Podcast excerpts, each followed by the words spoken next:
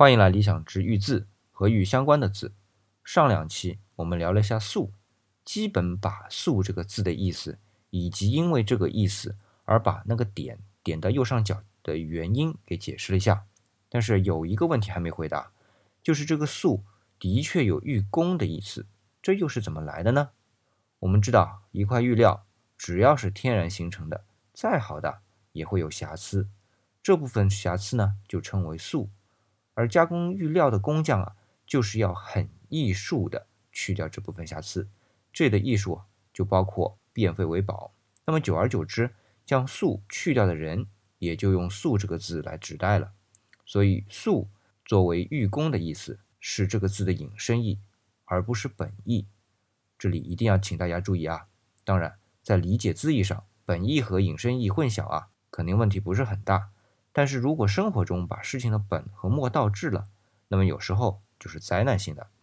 好了，素基本上可以告一个段落。接下来呢，我们来看看哪一个字啊？哎，记得刚刚说过的有理解了吧？那么理也是斜玉旁的，我们就来说说这个理字。大家可能现在来说啊，这个理和玉。感觉扯不上关系啊，比如物理、理工科、理论、道理、理解这些理的解释啊，总是和顺序啊、规律有关，和玉没啥关系啊。但再去看《说文解字》，它的解释说：“理，治玉也，顺玉之文而剖析之。”也就是说，现在这些顺序、规律啊，最初的只是说是玉的内部的纹理，而且是个动词，是一个按照玉石的纹路。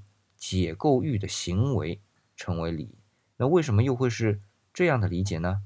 我们把字拆开看啊，左边的斜玉旁呢，暂且放一边不提，先去看看右边的那个里外的里。这个里啊，其实原来有两个字形，一个是我们繁体中衣服的衣里边穿插一个里，那么另外一个呢，其实就是我们现在常看到的上面一个田，下面一个土。这两个字啊，虽然理论上一定是先有田土的里，然后再有衣里边加那个里的里。但是从西周出土的青铜器上看到，基本上还是同时出现的，那就说明它的确存在两个意思。在衣服里的那个里，很多时候是指人性的内里，而田土里更多则表示居住的地方的内里，也就是有一个固定的住所。那么这里有内里，那么相对的就一定有外在。那内里和外在总有标志吧？那就是土代表的墙，无论是城墙还是房屋的墙，至少表示边界，那说明就是固定的地方。再和斜玉旁搁在一块儿，明显就是表示这个地方和玉有关。那么这个地方究竟和玉有什么关系呢？我们啊，下期接着聊。